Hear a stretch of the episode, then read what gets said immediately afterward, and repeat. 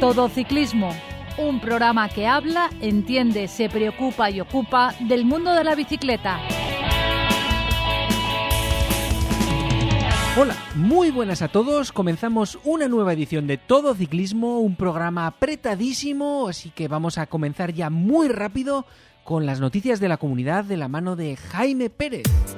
La Consellería de Educación de la Comunidad Valenciana informa que el próximo curso los deportistas de élite de la Federación Ciclista Valenciana podrán cursar un bachillerato específico para deportistas de élite. Una segunda noticia fue que esta semana resultó herido por politraumatismo un ciclista de 27 años en San Vicente del Raspech, tras un accidente con un coche en una rotonda de la localidad. Y para acabar, la tercera noticia ciclistas valencianos piden mejoras en las infraestructuras y en las vías ciclistas realizar más campañas de promoción y mejor aparcamiento seguro. Todo por un transporte sostenible. Automovilista. El claxon está bien si se usa como aviso, pero nunca para molestar. Ciclista. No sueltes nunca las manos del manillar. Síguenos en Twitter, arroba todociclismo UPV. Bueno, pues continuamos ya con la edición de esta semana de Todo Ciclismo y esta vez contamos con eh, don Pepe. Muy buenas. Muy buenas tardes, un placer nuevamente estar aquí con todos vosotros. Veo también a través de mi pantalla el segundo ahí colocado a Ignacio Capilla. Muy buenas, Ignacio. Muy buenas tardes a todos. El tercero a Miguel Ángel Granero. Parece que no le no, no, sé si nos ha cogido... Buenas, aquí estamos ah, y aquí seguimos. Perfecto. Y también está con nosotros Vicente Azuara. Hola, Vicente. Aquí estoy yo, rodeado de campeones, vamos, la gente que que, me da el miedo ya. ¿eh? Bueno, esto ya parece un programa en toda regla, aquí viéndonos a nosotros eh, como si estuviéramos en la mesa perfectamente. ¿eh? Todo llegará. Todo llegará, efectivamente. Esta semana teníamos eh, preparado un especial sobre eh, las contrarrelojes en el ciclismo. Y para ello, pues íbamos a contaros un poco anécdotas sobre ello. Yo quería comentar un poco al principio, comenzar con algunos pequeños datos estadísticos que siempre me gustan, ¿no? Y que son que, como que en 1934 se hizo la primera contrarreloj en el Tour. El año con eh, más kilómetros contrarreloj en el Tour fue 1935 con 360 kilómetros. En el 39 se dio la primera cronoescalada. En el 1947 la contrarreloj más larga con 139 kilómetros en el 1949 eh, el año con más kilómetros contrarreloj individual, que fueron 229 kilómetros individual, nada más y nada menos. En 1965 fue el año que se implantó el uso de la rampa de salida, que ahora ya todos estamos acostumbrados a ver cómo salen todos los corredores. En 1967 el primer prólogo, en el 88 ya estamos en la época muy moderna, la crono más corta, con un kilómetro. En, eh, en 2015 creo que fue la crono más rápida en el Tour de Francia con Rohan Dennis, que fueron a 55,45 kilómetros por hora, 14 kilómetros de longitud. Comparándolo con la vuelta, por ejemplo, en la vuelta fue en 2005 la más rápida, 38 kilómetros de distancia, 56 kilómetros, eh, 22 de media. En el Giro fue en 2001, 7 kilómetros. Rick Verbrugge la ganó con 58 kilómetros, 8 de media. Y la crono más rápida del Tour, de más de 20 kilómetros, fue la de Greg Lemon, que seguramente hablaremos de ella. Así que no digo nada más sobre, sobre ese punto. A partir de aquí, lo que nos queráis contar. Bueno, cuando se habla de grandes contrarrelojistas, yo colocaría en un primer grupo, es decir, en el primer peldaño, casi igualados, aunque bueno, habrá discrepancias y diferentes opiniones. A mi entender, tenemos a uno en el que estarán pensando todos nuestros oyentes, que es el gran Miguel Indurain. Y luego otro ciclista que es más antiguo, quizá menos conocido por el gran público, en cuanto que es de los años 50-60, que es el gran Jacques, Jacques Anquetil, ciclista francés que también ganó cinco Tours de Francia y creo que Vicente Azuara nos va a contar algunas anécdotas de su vida, que es una vida, bueno, de película. Pues sí, la verdad es que yo ya desde hace muchísimos años la figura de Jacques Anquetil pues me ha cautivado por muchos motivos. Eh, fundamentalmente el, deportivo, lógicamente, aunque después su vida también es una vida pues casi de folletín, ¿no? Casi de, llevar, de llevar casi al cine. Este hombre, bueno, sabéis que era Normando, nació en el año, pues, murió en el 87, nació en el treinta y tantos, y entonces eh, a los 23 años ya ganó su primer Tour de Francia, a los 23 años. Luego ganó cuatro más, después de unos años ganó cuatro más. Fue el primero en ganar cinco Tours de Francia. Fue también el primero en ganar las tres grandes. El récord de la hora que tenía Fausto Coppi durante 14 años lo batió él, fue el primero batido después de, de Fausto Coppi. Estamos hablando que en aquella época, para los que no, no han visto mucho ciclismo de los años eh, aquellos 60, pues las bicicletas en los cuales eh, hacían las contrarreloj, incluso las que hacían el récord de la hora, pues eran unas bicicletas absolutamente normales, eran idénticas a las cuales corrían ellos durante todo el tour, todas las grandes vueltas. Con lo cual, lógicamente, valía mucho más la postura, la capacidad de mover eh, un desarrollo grande, que suele utilizarse en las, las, pruebas estas, sin mover en absoluto la bicicleta, con un gesto de pedaleo fantástico. Y estas son las cosas que a mí me habían cautivado siempre de, de, de. De hecho, eh, grandes especialistas en ciclismo, años después de Jazz Anquetil, han declarado que jamás habían visto a un ciclista mover esos desarrollos con esa eficacia con esa perfección, con ese no moverse en la bicicleta, tiene una postura aerodinámica bastante buena. Quizás no habría alguno que valía mejor, pero efectivamente tenía, medía 1,76, o sea que no era un pequeñito, era mediano, de talla mediana, pero tenía una postura aerodinámica muy buena. Pero lo fundamental es eso, es que tú ves los vídeos de él, es que no movía un hilo la bicicleta izquierda a derecha. Era absolutamente. Tenía tal capacidad de ir agachado que incluso hay una etapa que todo el mundo cambia un poquito ahora, se acuerda, que es la etapa del Tour del 64 subiendo al Puy de Dôme, que es muy conocida, en el cual hubo un enfrentamiento a muerte entre eh, Pupú, eh, Pulidor, el gran ciclista, eh, ocho veces eh, segundo y tercero en el Tour de Francia, nunca ganó ningún Tour de Francia, ni se vistió de amarillo, y era súper querido por el público francés, sin embargo, a, a Jacques Anquetil, por su carácter, decían que altivo, distante, frío, pues no, la gente no lo quería. Luego resulta que era bastante tímido y quizás de ahí le venía al otro.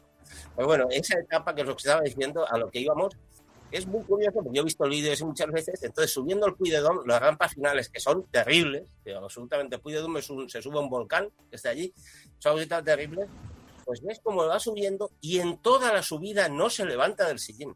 Pero no es que no se levanta del sillín, es que continúa agachado. ¿Os acordáis un poco Cadel Evans como subía? Eh, claro, con unos desarrollos mucho más favorables y todo esto. Estos que llevaban entonces, yo en un 42, 23 a lo mejor, como mucho, pues el tío subía sin nada, con la cabeza agacha, como si estuviera haciendo casi una contrarreloj. Y esa subida es muy curiosa porque está, yo creo que las dos fotos más famosas de la historia del ciclismo, una es la famosa de Fausto Coppi y Gino Bartali dándose un bidón de agua en plena subida, creo que al Galiviero, un, un puerto de los Alpes terrible. Sin, bueno, y se están dando el bidón de agua, creo que a mí me ha emocionado. De hecho, la tengo una fotografía, la tengo en mi despacho. Hace muchos años, Pepe se acordará, ahí en, to, en, el, en, en, todo ciclismo, hablé de ella largo y tendido. Estaba, sí, estaba de quién le dio el, el, bidón a quién, porque está en una posición que nunca se sabe, ¿no? Al final es que lo compartieron, que es lo importante, ¿no? Bueno, y la segunda foto es una subiendo el Puy de Dom, si no la, vamos, yo eh, invito a la gente que, que, la vea porque es impresionante. Eh, Pulidor va, va, tirando y entonces a cada empujón, faltaría dos o tres kilómetros, a cada empujón de Pulidor, eh, Anquetil, y, o sea, se ponía al lado de él para decir, aquí estoy yo que no me vas a dejar y van tan juntos que hay un momento en que se tocan, o sea, van los dos haciendo, cizagueando con la bicicleta, y llega un momento que parece que, parece, si eso lo viese en rápida, es como cuando hay un un sprint y se pegan un codazo, se pegan un eso, pues esto es lo mismo, pero subiendo a, a 8 por o a 9 por o a 10 que subían, porque ellos son terribles. Las, y, esa es, y él continúa, continúa agachado en la bicicleta, todo esto lo digo por el gesto, ¿entendéis?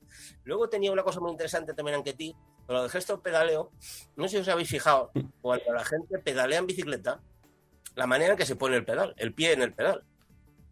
está lo que se llama el pedaleo en punta, que a mí para estas cosas me encanta, y que grandes rodadores, por ejemplo, Buño, años después también es de los que más ha hecho el pedaleo en punta. Bueno, pues este ya Sanquetil, que pedaleaba en punta, pero ya te digo, lograba una eficacia en el gesto del pedaleo, mover el, todo lo que es el, la circunferencia del pedal, dando siempre impulso en cada grado que pasaba. Realmente impresionante. Yo me emociono viendo cosas así, cómo te puede llegar. Y lo demás, pues bueno, su vida pues fue, desde el punto de vista personal, un poco desastre, ¿no? Porque bueno, realmente, pues aparte que morir de muy joven, pues, eh, se casó, no podía tener un hijo, tuvo un hijo que fue, era nieto, nieto político, porque era hijo estuvo con la hija de su mujer segunda, bueno.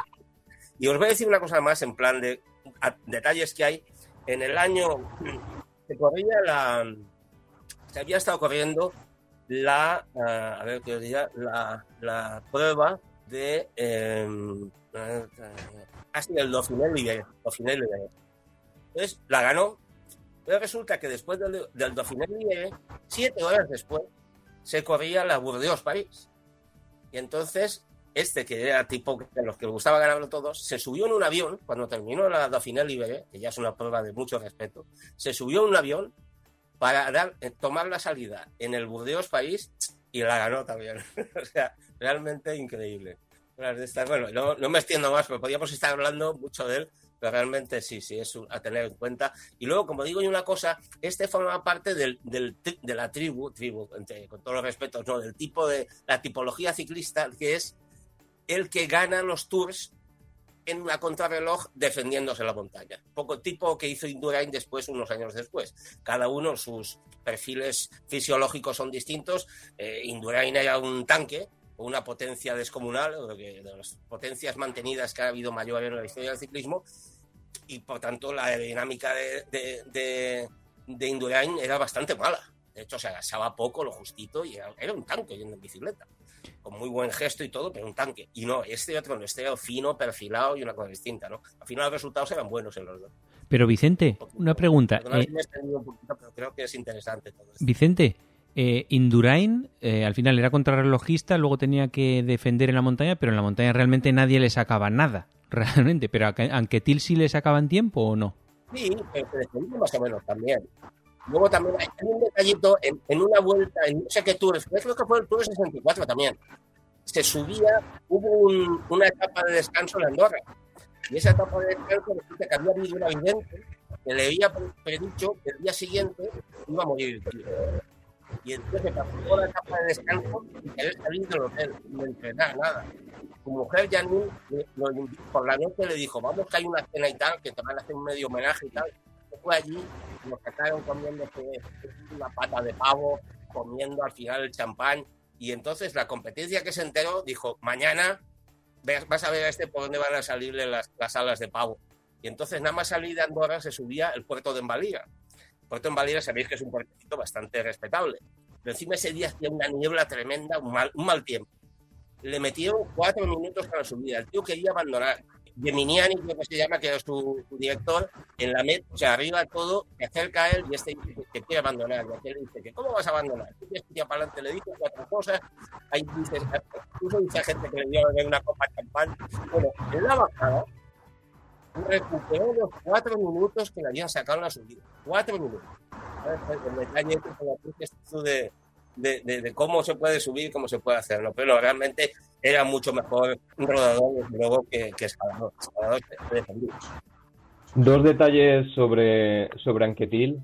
Bueno, como ha dicho Vicente, realmente era uno de esos personajes del ciclismo de los 60 que era más un dandy en bicicleta que, un ciclista, ¿no? Su apariencia cuando se le ven fotografías con el pelo así repeinado, el tupé, parece más una, una, estrella del cine de, Hollywood de la época que un ciclista.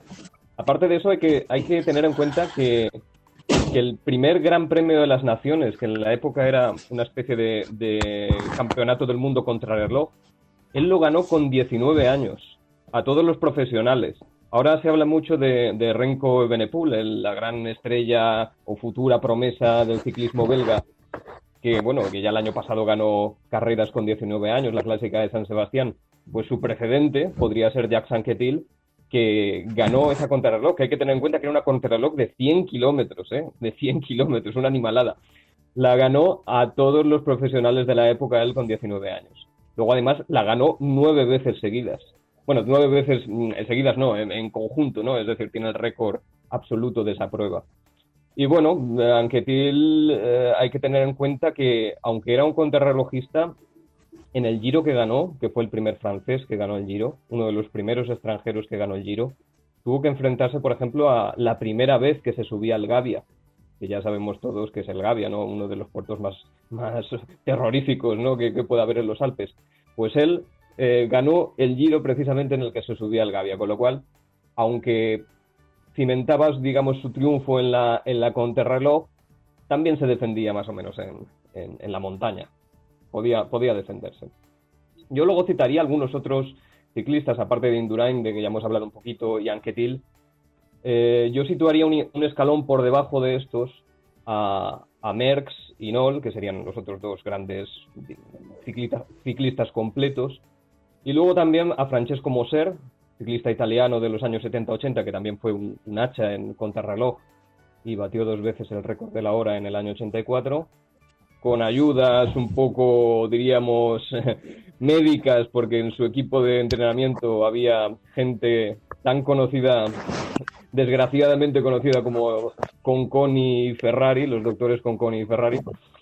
Y luego, bueno, de los actuales, pues habría que destacar sobre todo a Fabián Cancellara y, Tony Martin, que han sido un poco los, los grandes dominadores de la contrarreloj en los últimos tiempos. Lo que sí que se ha visto es que, si bien en los en décadas anteriores los grandes dominadores en contrarreloj podían ser también los grandes dominadores en las grandes vueltas, en la actualidad sí que ha habido una especialización mayor y sí que vemos corredores como Rohan Dennis, como Cancelara, como, como Tony Martin, que sí que han ganado muchísimas contrarrelojes, pero que luego no, han dado ese salto a, a vueltómanos. ¿No habláis de, de un tal Copy? Copy sí, también, también lo podríamos incluir, claro está. Copy también era un ciclista completo, porque de hecho eh, lo que decían de Copy era que escalaba igual de bien que contrarrelojeaba, y en eso en, su época pues era una cosa completamente inusual. De hecho, como ya ha comentado Vicente, el récord de la hora suyo, que lo batió en el año, si mal no recuerdo, el 42, era, es decir, en plena guerra mundial, eh, estuvo mucho tiempo imbatido y de hecho fue Anquetil, que en esa época era casi un, un, chavalín de veintipocos, el que lo batió. Por eso Anquetil adquirió ese aura como de, niño prodigio durante mucho tiempo. Luego también yo me había aquí preparado algunas cosas sobre cronos ajustadas o, finales ajustados en contrarreloj, la última etapa siendo contrarreloj que ha decantado en algunos casos una gran vuelta. Las contrarrelojes muchas veces nos acordamos de, las grandes minutadas que han metido algunos grandes contrarrelojistas como Indurain, por ejemplo, pero ha habido algunas contrarrelojes de último día de gran vuelta que han sido especialmente decisivas. Yo creo que la más recordada es la del Tour de Francia de 1989, que antes ya ha salido a colación, ¿no? entre Lemon y Fiñón. Pero antes de esta, yo tengo otras dos que también me parece que son bastante interesantes. Eh, la primera nos tenemos que marchar al Tour de 1968. Fue un tour en el que no había a priori grandes estrellas disputándolo porque se corría en el formato de, equipos nacionales. Y entonces muchos corredores que tenían pues sus gregarios fieles ya en los equipos de marcas comerciales no, no quisieron correr ese tour, entre ellos por ejemplo Eddie Merckx.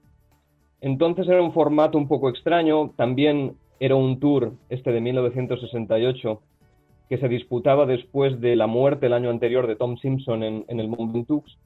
Fue el primer tour en el que se pusieron en marcha los controles antidopaje y se le llamó en la prensa, en el equipo, el Tour de la Santé, es decir, el Tour de la, de la Salud. Por lo tanto, tampoco había mucha montaña. Entonces, eh, es decir, se pretendió hacer un tour mm, menos duro, más asequible para todos, intentando pues que al ser más llevadero, pues los ciclistas no tuviesen que recurrir al dopaje que en esa época estaba muy generalizado. Con lo cual llegaron tres no, cuatro corredores, cuatro corredores llegaron en menos de un minuto al último día en el que había una contrarreloj de 55 kilómetros. El líder en ese momento era un ciclista belga, Herman van Springel, un ciclista que sobre todo destacó por ser y es conocido como Monsieur, Monsieur Paris, eh, Burdeos París, Monsieur Burdeos París, porque fue el, el, que ganó esa carrera que ya hemos nombrado antes a propósito de Anquetil, que era la maratón de la ruta, era una carrera larguísima. Burdeos y París están separadas pues más de 500 kilómetros, hacían un día. Es decir, era un rodador, de hecho. Lo que pasa es que no tenía mucha ventaja. El segundo iba un español, Gregorio San Miguel, y tercero, Jan Jansen, ciclista holandés, era un ciclista todoterreno, no destacaba especialmente con reloj, estaba a 16 segundos solo de, de, Van Springel, pero todos daban ya por hecho que Van Springel iba a ganar.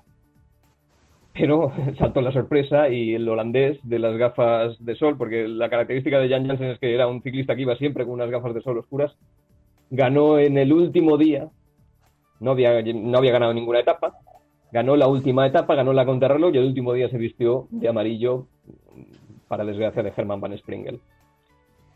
Luego hay otro caso bastante curioso que es 1984, pero en este caso nos tenemos que ir al Giro de Italia. En ese caso teníamos a Logan Fignon. Logan Fignon sufrió por dos veces la maldición de la última contrarreloj. Logan Fignon, que iba con una diferencia bastante solvente de un minuto 21 sobre Francesco Moser y se disputaba la última contrarreloj con meta en Verona, precisamente el mismo final que se hizo el año pasado en el Giro, la entrada tan apoteósica en la arena de Verona, en el, anfiteatro romano. Y bueno, eh, ese tour, ese perdón, ese Giro fue bastante polémico porque se acusó a la organización de, del Giro de estar mm, de alguna manera ayudando a Moser a que ganara el Giro. Moser era un corredor muy popular.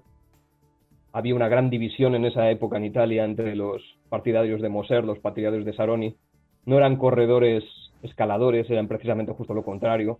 Contrarrelojistas, sprinters que se defendían bien en la media montaña, pero no en la alta montaña. Y Fiñón y su equipo, el, Renault de Cyril Guemar, se quejaron de la anulación de la etapa del Estelvio, según se dijo, era por malas condiciones climatológicas, pero aparentemente no eran tales, ¿no? Con lo cual, bueno, pues había un poquito de polémica por detrás. Y Moser ganó esa última contrarreloj, le sacó nada menos que dos minutos y medio a Fiñón en la última contrarreloj, se puso de líder el último día, llevaba en esa época una bicicleta lo más novedosa posible porque ya utilizaba las ruedas lenticulares, la rueda delantera de un diámetro inferior que la trasera. Era la misma bicicleta que había utilizado ese mismo año en el, récord de la hora. Y bueno, la cuestión es que Fiñón se quejó y, su director de equipo, Cyril Guimard, se quejaron del helicóptero. Decían que el helicóptero de la RAI había sobrevolado toda la etapa por encima de, de Fiñón molestando con el, con el viento, ¿no? con el aire que iba, que iba empujando para de alguna manera ralentizar la marcha de, de Fiñón. Bueno, eso es lo que dijeron. ¿no? no se sabe si a ciencia cierta, pero está ahí, siempre ese, ese, ese, giro se pone un poco en asterisco por esas cuestiones, ¿no? por la anulación del Estelvio, por la polémica de la última contrarreloj. Y luego, bueno, la última contrarreloj decisiva de último día, bueno, ha habido más, ¿no? Pero quizá la que más se recuerda es la de 1989, el Tour de 1989. Fiñón con el maillot amarillo y Greg Lemon con una bicicleta en ese momento completamente novedosa, algo que nadie había visto, el manillar de triatleta, por primera vez, bueno, por primera vez en el ciclismo en carretera. Le sacó 58 segundos y consiguió en los Campos Elíseos derrotar al francés en su casa, en el lugar más francés posible, sacarle los ocho segundos para llevarse el tour con la mínima diferencia, y bueno, a nivel histórico es la mínima diferencia que ha sacado un ganador al segundo, ¿no? Bueno, desde entonces yo creo que los franceses ya han dicho no vamos a hacer contrarreloj de último día, vamos a hacer paseo triunfal por los campos elíseos porque no queremos que se repita jamás lo de Laurent Piñón y su pérdida del maillot amarillo el último día. Luego ha habido más casos, ¿no? Purito Rodríguez también perdió un Giro de Italia el último día con Ryder Esgedal. También en el Giro del 2017 se produjo una cosa bastante curiosa, que es que los cuatro primeros llegaban también en menos de un minuto. Primero era Quintana, segundo Nibali, tercero Pinot y el cuarto Tom Dumoulin. Y bueno, Tom Dumoulin consiguió llevarse ese giro. Era más o menos predecible, era más o menos esperable, ¿no? Tampoco fue una cosa sorprendente, ¿no? Pero también fue un cambio de, última hora. Y ya por venir un poco a la vuelta, a la cuestión aquí más, más nacional, tenemos el caso de también una contrarreloj en el 2002, en la vuelta, que llegaba al Bernabéu, una cosa así un poco curiosa que hicieron ese año, en la que Aitor González ciclista que, bueno, tenía una clase espectacular, pero la mala vida, ¿no? Las malas compañías y, no sé, y bueno, y la vida nocturna también seguramente lo llevaron por el mal camino, ¿no? Pues Aitor González en ese caso logró, logró desbancar a, a Roberto Eras, que era el que llevaba en ese momento el mayor de líder. Pero han sido algunas de las contrarrelojes así más espectaculares de último día. Pero bueno, yo creo que ahí habría que incluir la del, la del Tour del 87 entre eh, Perico Delgado y Stephen Roach también.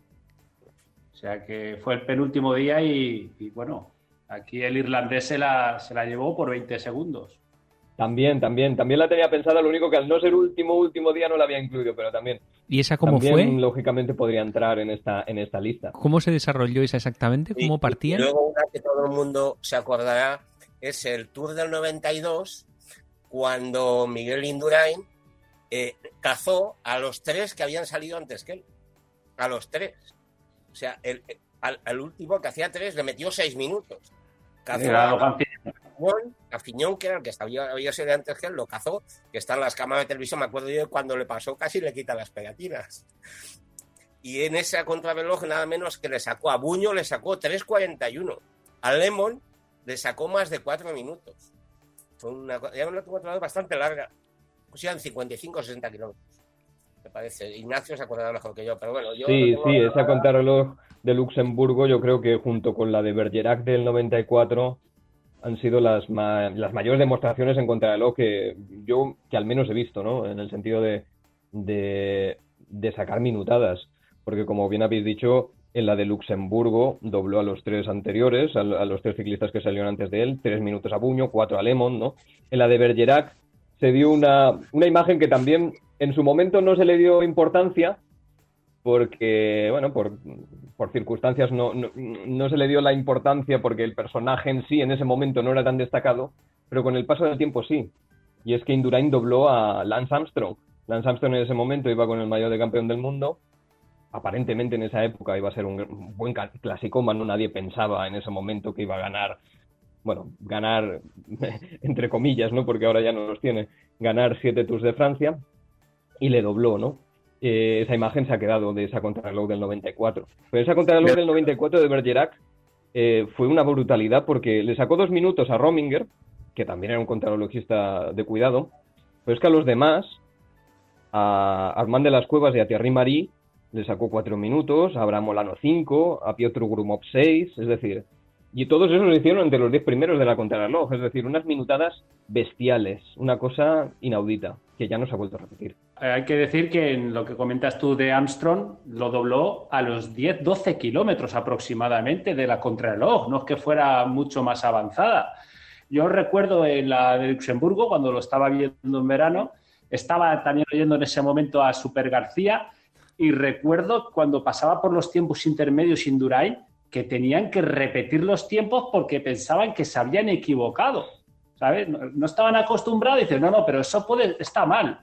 Entonces fue, fue un auténtico shock. Fue, yo recuerdo, eh, estamos estado viendo hace poco otra vez esas contrarreloj y la forma que tenía de rodar, lo redondo que iba, la pedalada y la cadencia que mantenía era la verdad eh, un auténtico especialista y, lo mejor que se puede ver en, este, en esta especialidad. Mira, eh, yo a mí me gustaría dar una serie de, datos, porque como estamos hablando aquí de los mejores eh, más o menos contrarrelojistas a lo largo de, la historia, Anquetil, Inol, Indurain, Merckx, vamos a ver las diferencias de tiempo mayores que se han dado, que han sacado ellos al segundo que quedó en la, en la etapa donde más tiempo le, le metió. Por ejemplo, eh, Anquetil, en la prueba de, naciones, con una distancia de 100 kilómetros, sacó al segundo clasificado una diferencia de 9 minutos 7 segundos. Un tal Gisbert Desmet. Luego, Copy, en el Campeonato de Naciones, con un total de 140 kilómetros de contrarreloj, le sacó 8 minutos 15 segundos a Idi. Inol, también en el Campeonato de Naciones, con una distancia de 90 kilómetros, sacó 3 minutos 15 segundos a Zoe Temel. Indurain, en el Giro, eh, en una contrarreloj de 64 kilómetros, le metió 2 minutos 46 segundos a Bontempi. Y luego Merckx metió en el, en, Campeonato de Naciones a una distancia de 80 kilómetros, 2 minutos 48 segundos a un tal Ocañas. Quiero decir que eh, si vemos realmente eh, Merckx, el caníbal, eh, la distancia máxima que le ha sacado una crono al segundo ha sido 2.48. Indurain 2.46. Inol 3.15. Y luego ya te vienen los monstruos estos, que es un tal copy 8.15. También es cierto que son 140 kilómetros. Y Anquetil en 100 kilómetros, 9 minutos 7 segundos al segundo clasificado. Que son minutos y. Es que yo creo que esto ya son, eh, son es ciclismo de, de otro tiempo porque las distancias ahora mismo son, están tan ajustadas entre todos los grandes favoritos a, a ganar las grandes eh, vueltas por etapas, que estas kilometradas ya, eh, esta diferencia de tiempos no, no se dan, por supuesto.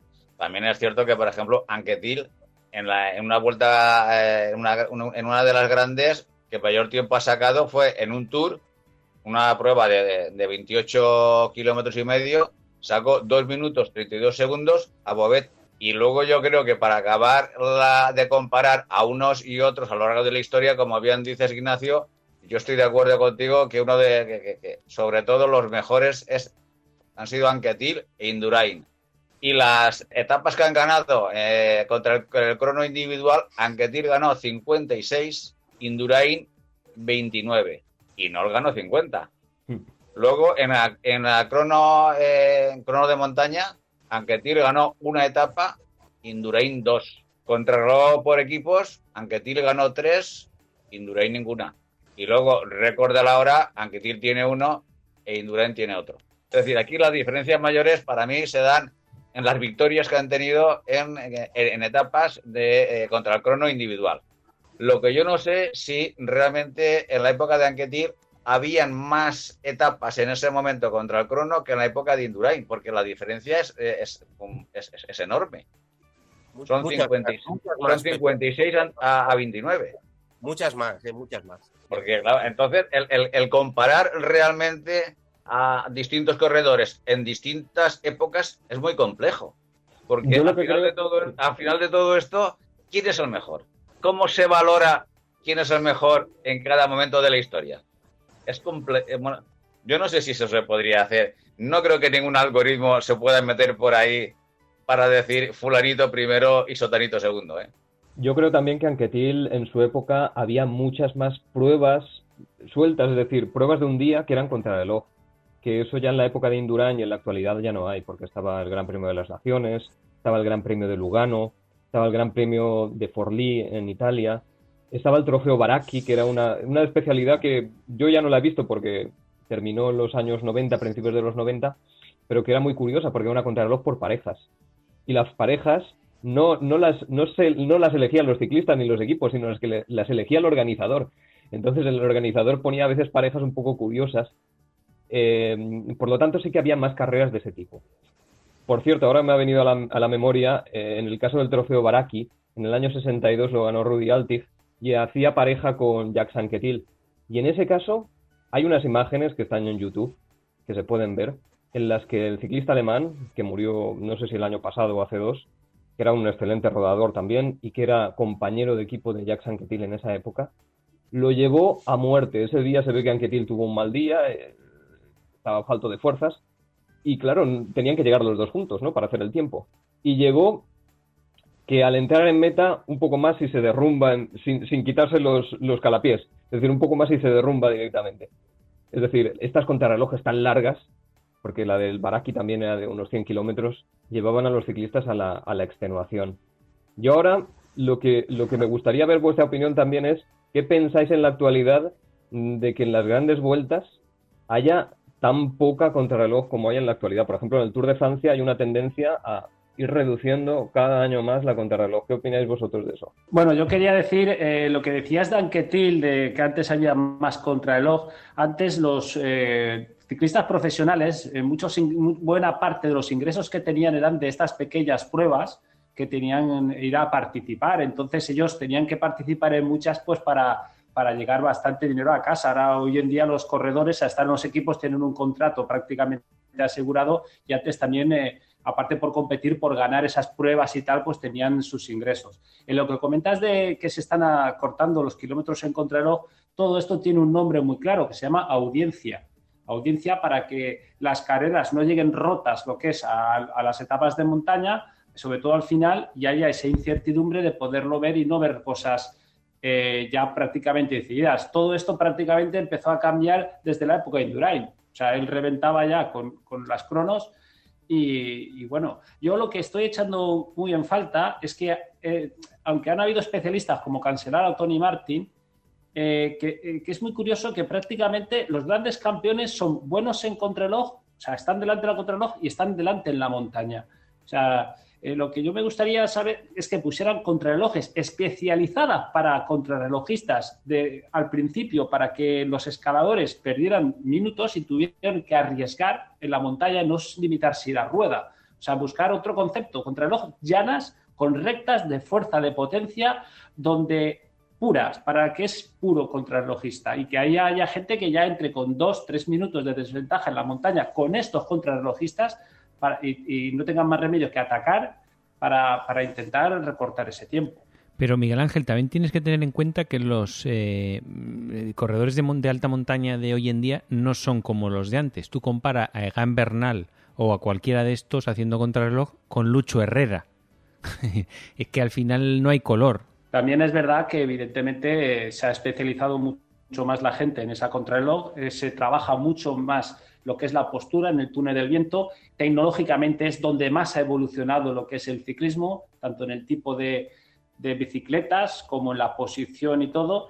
Y eso pues ya no solo es potencia, ya no es fuerza, sino también otros factores que tienen su pequeña influencia para, para en las cronos. Yo, yo, estoy con Miguel Ángel en la, en la idea de que se tienen que volver a programar esas grandes cronos largas, llanas o más o menos llanas, pueden tener algún desnivel, pero que beneficien sobre todo a los grandes rodadores para de alguna manera obligar a los escaladores a que sean más agresivos, porque lo que sí que estamos viendo últimamente en las grandes vueltas es que salvo en algún momento, quizá en el Giro sobre todo, pero sobre todo en el Tour, hay mucha igualdad y sobre todo hay pocos ataques lejanos, ya no se ven esos ataques de Chiapucci o de Pantani lejos de meta, ¿no? sino que hay mucha igualdad y a veces llega un grupo bastante grande, incluso hasta el último kilómetro de un gran puerto o de una, de una, de una, de una llegada en alto.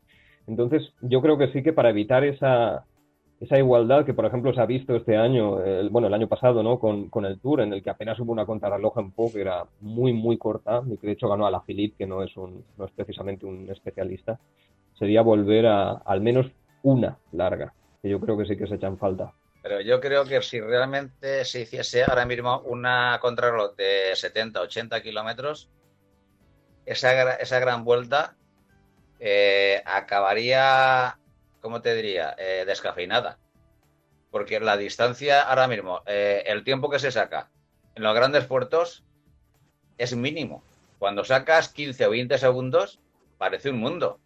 Y una crono entre un especialista en contrarreloj y, un escalador le pueden meter en 70 o 80 kilómetros 4 o 5 minutos.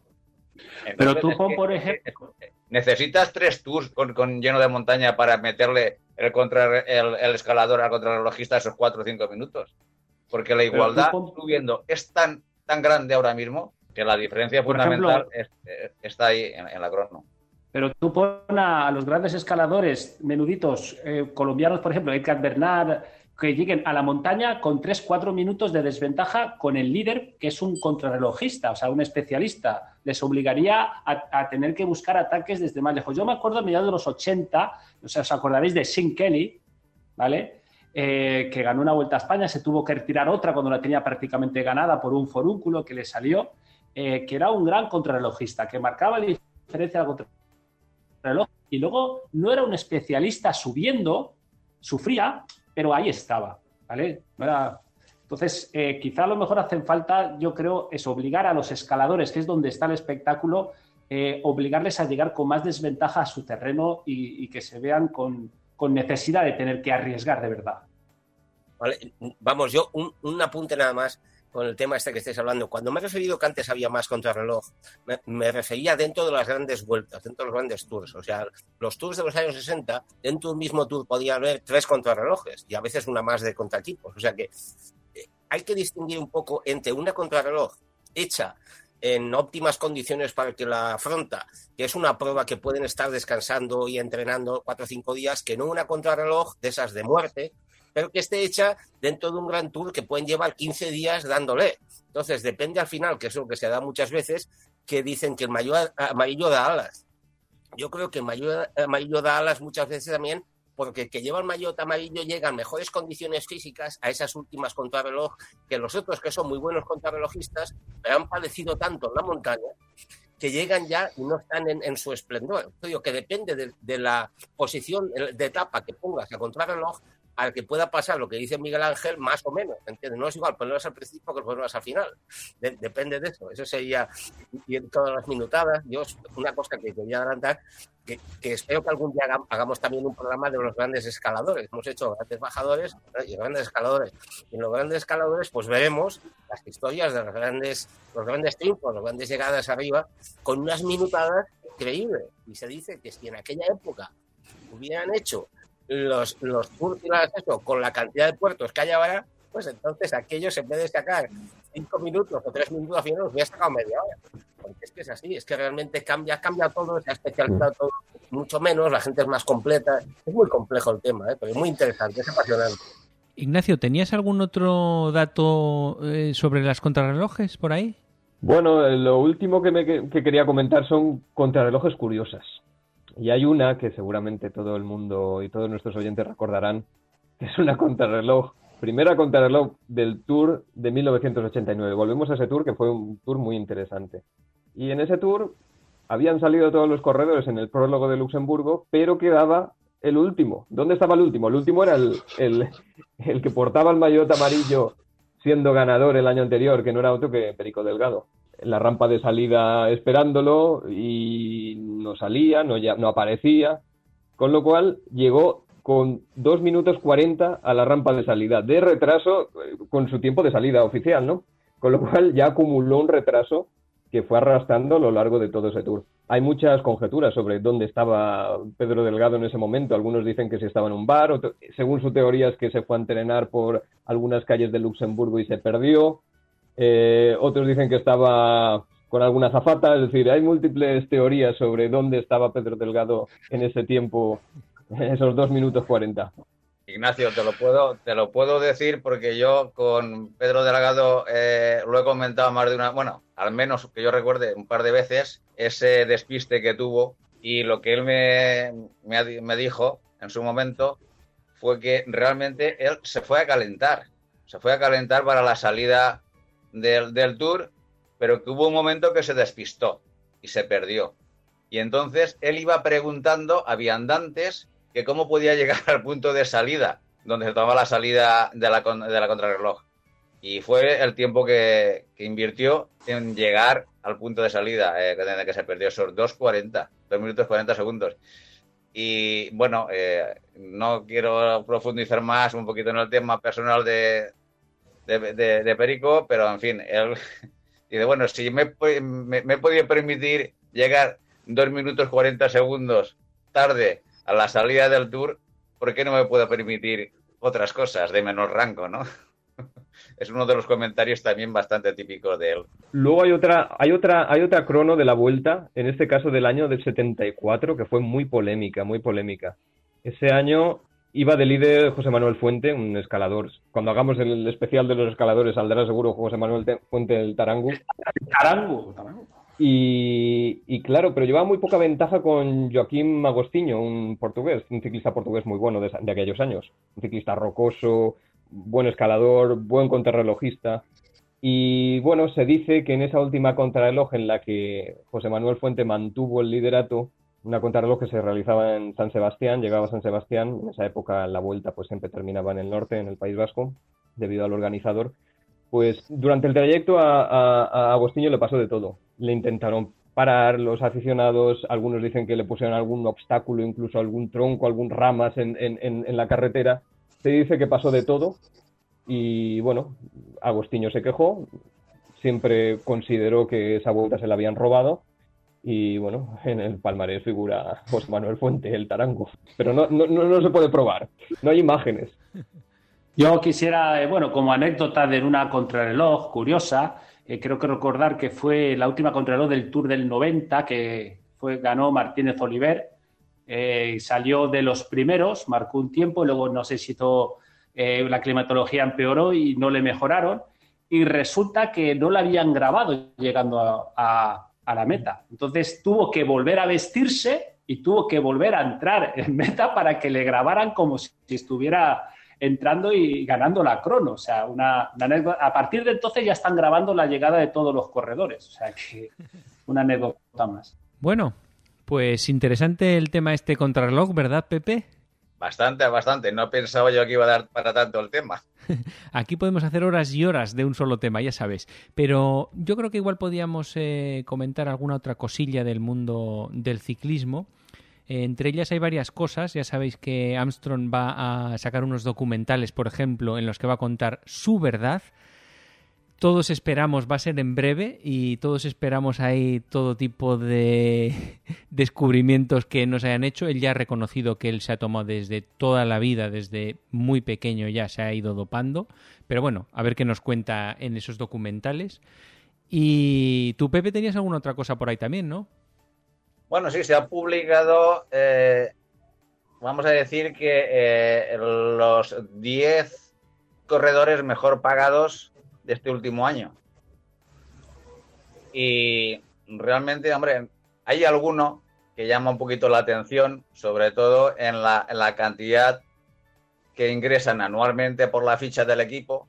Y voy a pasar a, detallarlo. En la posición 10 está Richard Carapaz con 2.100.000 euros.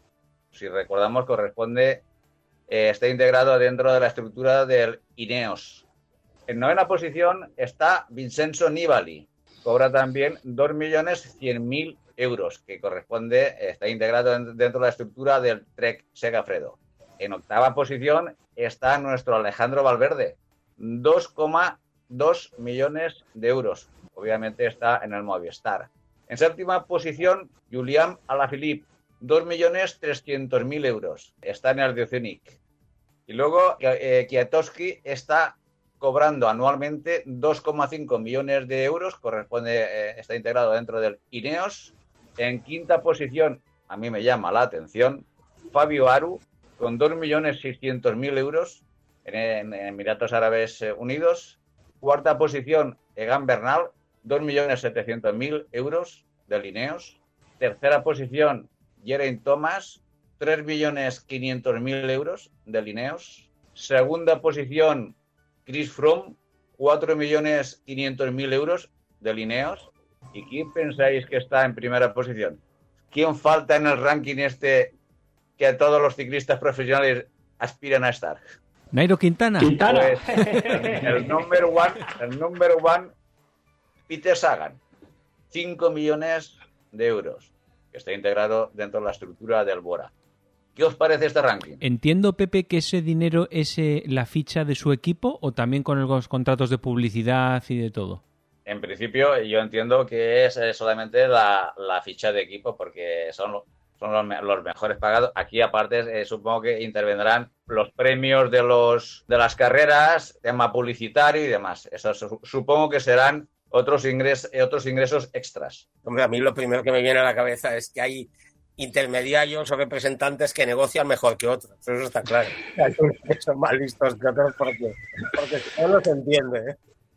Ya, a manera de lo que te digo, a mí el que, me llama la, atención con diferencia que en quinta posición esté Fabio Aru, porque mm, en los últimos años, bueno, eh, no ha despuntado grandemente, y menos para, para eh, estar en el, en el ranking este llevándose 2.600.000 euros. Yo no sé si es que cuando el, los Emiratos Árabes Unidos intentaron fichar a alguien con nombre, ya no quedaba ninguno más por encima de Fabio Aru y entonces le ofrecieron una cantidad para que, Fabio Aru no diga que no. Hombre, pero es como si, Pepe, es como ahora, por ejemplo, Bernal, que está ahí entre los primeros, no vuelve a ganar nunca nada. Igual le han fichado por cinco años para mantener, mantenerlo en el equipo, no vuelve a ganar nunca nada, que puede pasar. Aru, básicamente, Astron es lo que hacía. Cuando tenía un enemigo eh, con un potencial tremendo, lo único que hacía le ponía un talón en blanco, bueno, el talón en blanco, llegaba a un acuerdo económico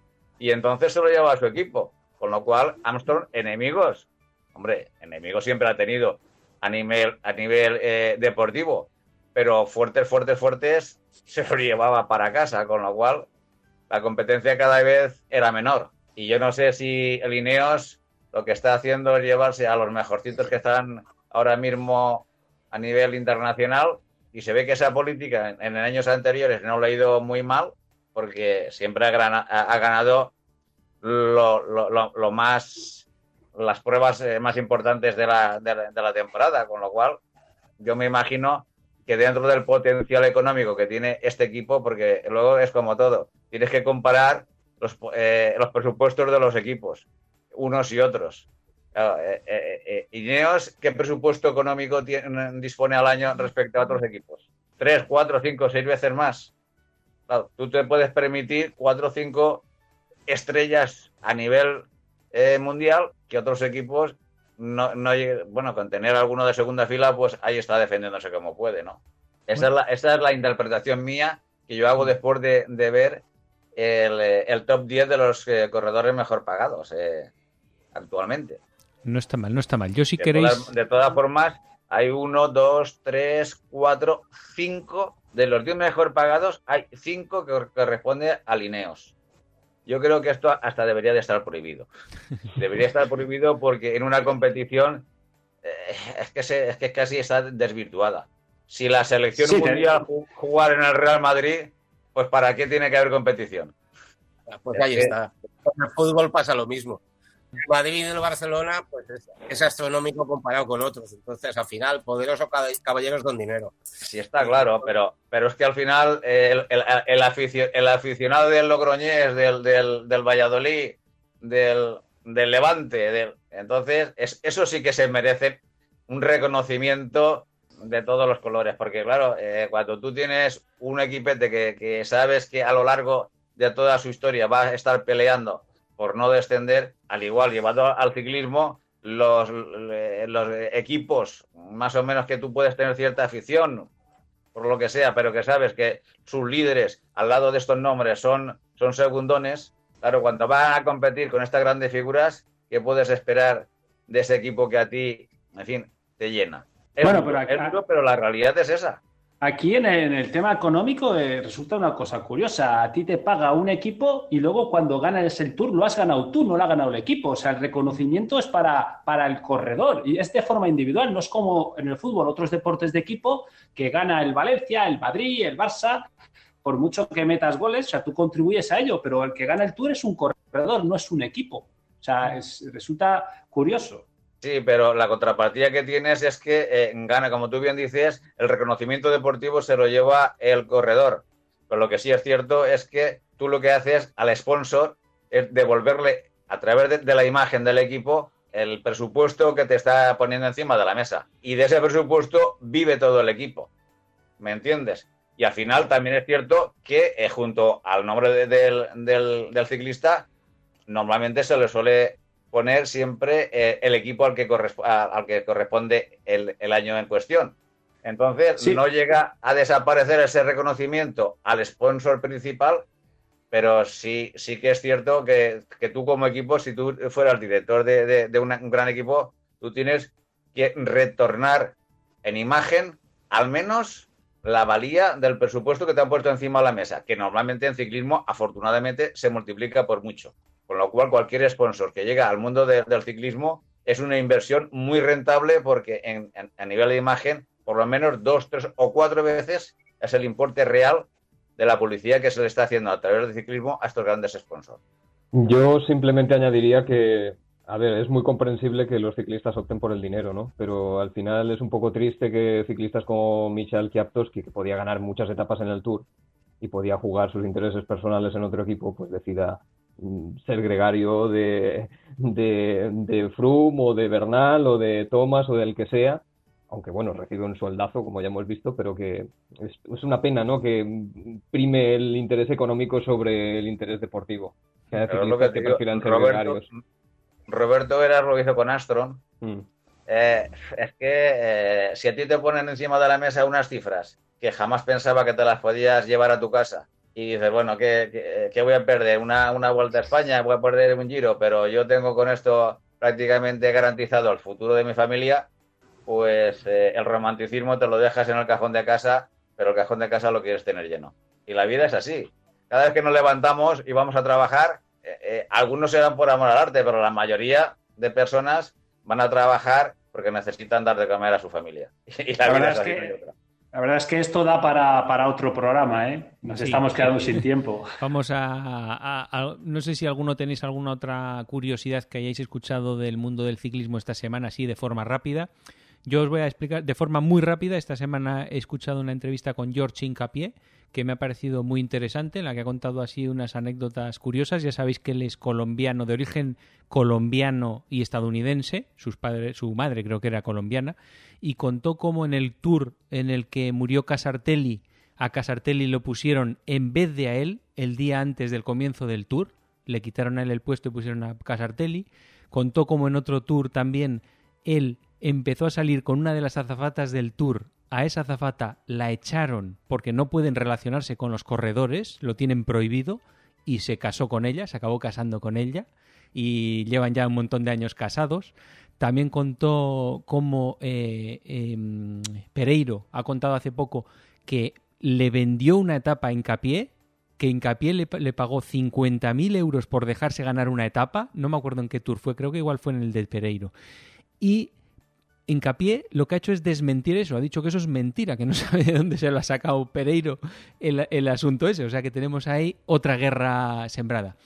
Y otra cosa que ha comentado también es sobre el dopaje, que él fue uno de los que testificó contra Armstrong, eh, pero que siguen siendo amigos. O sea, eh, que Armstrong vio que, bueno, que no, no le vio otro remedio y que qué le va a hacer, pero que sí, estuvo un, un año sin hablarse, pero ahora siguen siendo amigos.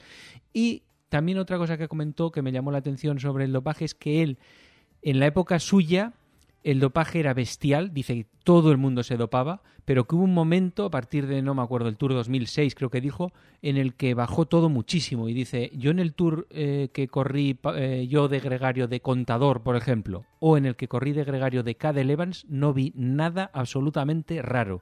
Y a Cadel Evans puedo poner la mano en el fuego por él, estuvo contando él. Curioso, ahí lo dejo.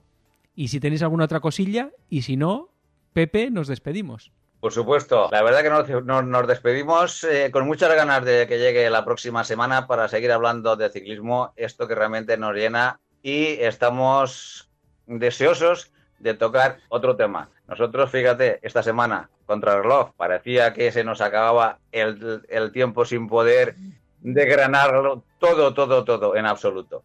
Pues con ganas de volver a, a- a estar con vosotros, recibir un saludo de don Francisco de Casa. Hasta la semana que viene. Venga, hasta la semana que viene, Pepe. Don Ignacio Capilla, hasta la semana que viene. Hasta la semana que viene, aquí estaremos. Don Miguel Ángel Granero, hasta la próxima semana. Aquí estaremos. Don Vicente Asuora, nos vemos, nos oímos la próxima semana. Muy bien, apasionados. Muy bien. Y a todos vosotros os esperamos la semana próxima, como siempre, como siempre, como siempre. Ser felices.